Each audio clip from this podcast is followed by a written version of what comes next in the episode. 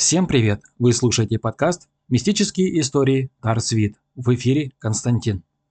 Сегодня вам расскажу очень необычную, но совершенно правдивую историю, которая произошла со мной и с моим братом достаточно давно. Это был примерно 2010 год. Был какой-то праздник, и нам нужно было с братом привести консервацию, которая хранилась у нас на даче в погребе. Так как дача находилась недалеко, примерно около 12 километров от города, мы сели на велики и отправились туда. На дворе был уже вечер. На улице смеркалось, но еще было светло. Как только мы пересекли черту нашего города, мы спускались по трассе М30. Это Луганская трасса, она находится на вершине горы. И до самого нашего ПГТ Михайловка можно было добраться буквально на тормозах, потому что велик нагонял скорость сам. Поездка на дачу в Михайловку была всегда самой завлекательной, потому что как только ты выезжаешь за территорию нашего города и выезжаешь на трассу М30, ты все время до самой дачи спускаешься на тормозах. Велик разгоняется до огромной скорости, потому что это все время склоны до самой дачи. Ты едешь, кайфуешь и балдеешь. Твоя задача только следить за дорогой, чтобы не наехать на какой-нибудь камушек и никуда не впиляться. А так ты скатываешься вниз на огромной скорости, а ветер развивает твои волосы. Конечно, обратно будет ехать куда сложнее, потому что ты будешь постоянно крутить педали в горы. Это очень тяжело, но туда ехать одно удовольствие. Итак, представьте, на улице вечер, мы с братом мчимся на большой скорости по трассе М30, буквально подъезжая к ПГТ Михайловка. Там есть небольшой такой маленький лесок, посадочка, а напротив этой посадки есть гора, на которой сейчас выложили белым камнем мир Луганщины. И подъезжая к этой посадке, мы замечаем, что в небе какие-то непонятные светящиеся элементы, которые движутся с невероятно большой скоростью, причем двигаются они хаотично.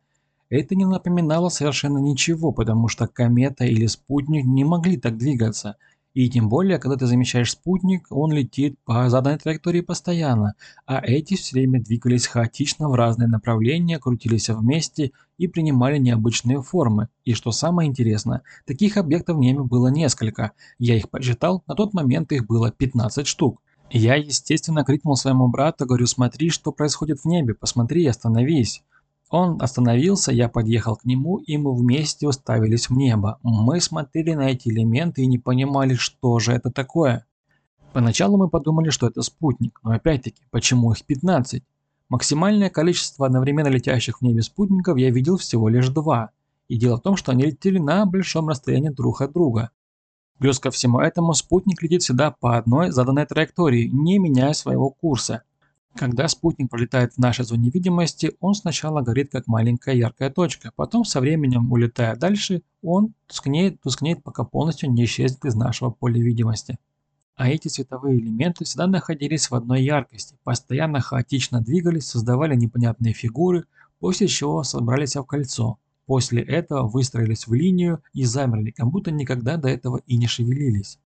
Все это время мы стояли с братом на обочине и держали в руках свои велосипеды, уставившись в небо, потому что никогда прежде ничего подобного мы не видели. Мой брат предположил, что это были какие-то военные самолеты. В тот момент ему было 14 лет, и он многого не знал. Он не знал, что самолеты не умеют разворачиваться с места на 360 градусов и лететь в противоположную сторону. Он также не знал, что они не умеют зависать на одном месте, как вертолет, и не умеют развивать такую огромную скорость. Стоим мы с братом на обочине, устремил свой взгляд в небо и смотрим световое шоу, сути которого мы совершенно не понимаем. Через время мы видим, что к этим 15 световым элементам подлетает еще 20, что в сумме получается 35 штук. После этого они создают огромное кольцо и начинают светиться красным цветом. До этого они были абсолютно белого цвета. После того, как они объединились в это огромное кольцо, они замерли. Их цвет стал более ярким и насыщенным. Примерно 5 минут это кольцо совершенно никак не двигалось, было полностью статичным и цвет его не менялся. После чего эти световые элементы начали светиться синим ярким цветом и начали разбредаться в разные стороны. Потом мы видим такую невероятную картину. Два световых элемента начинают на огромной скорости лететь друг другу навстречу. Буквально перед самым столкновением они разлетаются в разные стороны, уходя от него. Потом эти световые элементы разбились на некоторые группы, по 5-10 по штук. Эти световые элементы больше не создавали никаких фигур, просто летали группами по 5-10 штук. А некоторые из этих световых элементов так и продолжали лететь друг другу навстречу, как камикадзе, пытаясь столкнуться, но в самый момент столкновения отлетали друг от друга, чтобы его не произошло. Но больше всего меня удивило совершенно другое. Дело в том, что некоторые световые элементы летели на очень маленькой скорости, а потом через мгновение оказывались далеко от точки старта своей скорости, где за ними только оставался световой шлейф, который исчезал буквально за считанные секунды. Все это световое шоу продолжалось еще примерно минут 10, после чего эти световые элементы начали куда-то исчезать. Что самое интересное, сначала летит медленно-медленно, а потом резко раз – и его больше нет. И так все 35 штук. Вот такое необычное явление мы увидели с братом в небе, когда поехали вечером в ПГТ Михайловка Луганской области за консервашками в наш погреб. Я думаю, если бы мы не совершили эту поездку за консервашками, то ничего подобного мы бы никогда в жизни не увидели. Дело в том, что когда мы возвращались домой, это была уже глубокая ночь, ничего подобного в небе не происходило. Мы возвращались домой, крутили педали, потому что поднимались в гору. Наша поездка занимала куда больше времени, но ничего подобного и схожего больше не было. И что самое интересное, я через много лет нахожу пост о том, что в Бразилии было обнаружено НЛО, и даже якобы власти сбили два корабля. Они были похожи на световые элементы, которые постоянно хаотично летали в небе, собираясь в различные формы и фигуры. Летали на большой скорости, а также и выстраивались в линию, где полностью замирали и светились синим цветом, а когда они собрались в кольцо, начали кружиться и светиться красным цветом. Многие бразильцы стали свидетелями этого странного явления и начали снимать это на фото и видео. В сети интернет появилось очень много информации и публикаций о том, что в Бразилии появилось НЛО. Люди снимали летающие светящиеся объекты, которые находились в небе, из своих балконов, идя по улице и так далее. А также в интернет попали несколько видеороликов, где слышно и видно, как власти пытаются сбить эти летающие объекты с помощью зенитных установок и других артиллерийских орудий.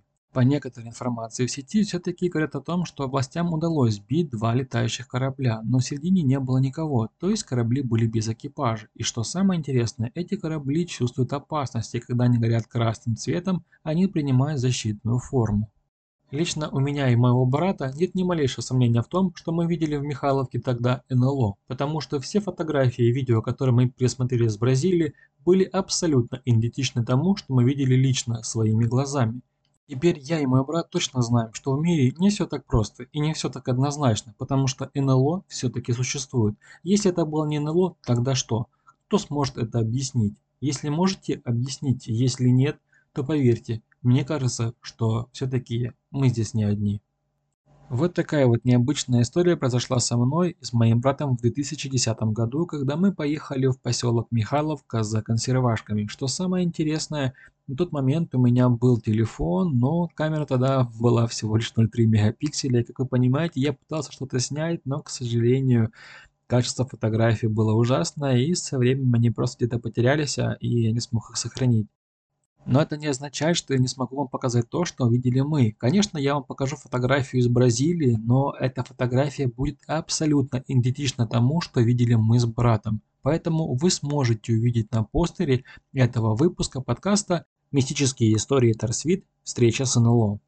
А еще я хочу обратиться к вам с просьбой, если вы видели наподобие такого или именно такое же, пожалуйста, отпишите в комментариях, пришлите мне фото и видео, если оно у вас есть, напишите свою историю, а также подписывайтесь на мой подкаст «Мистические истории Тарсвит», ставьте лайки и до встречи в следующем выпуске, если вам нравится подкаст, не забывайте про активность. Всем пока!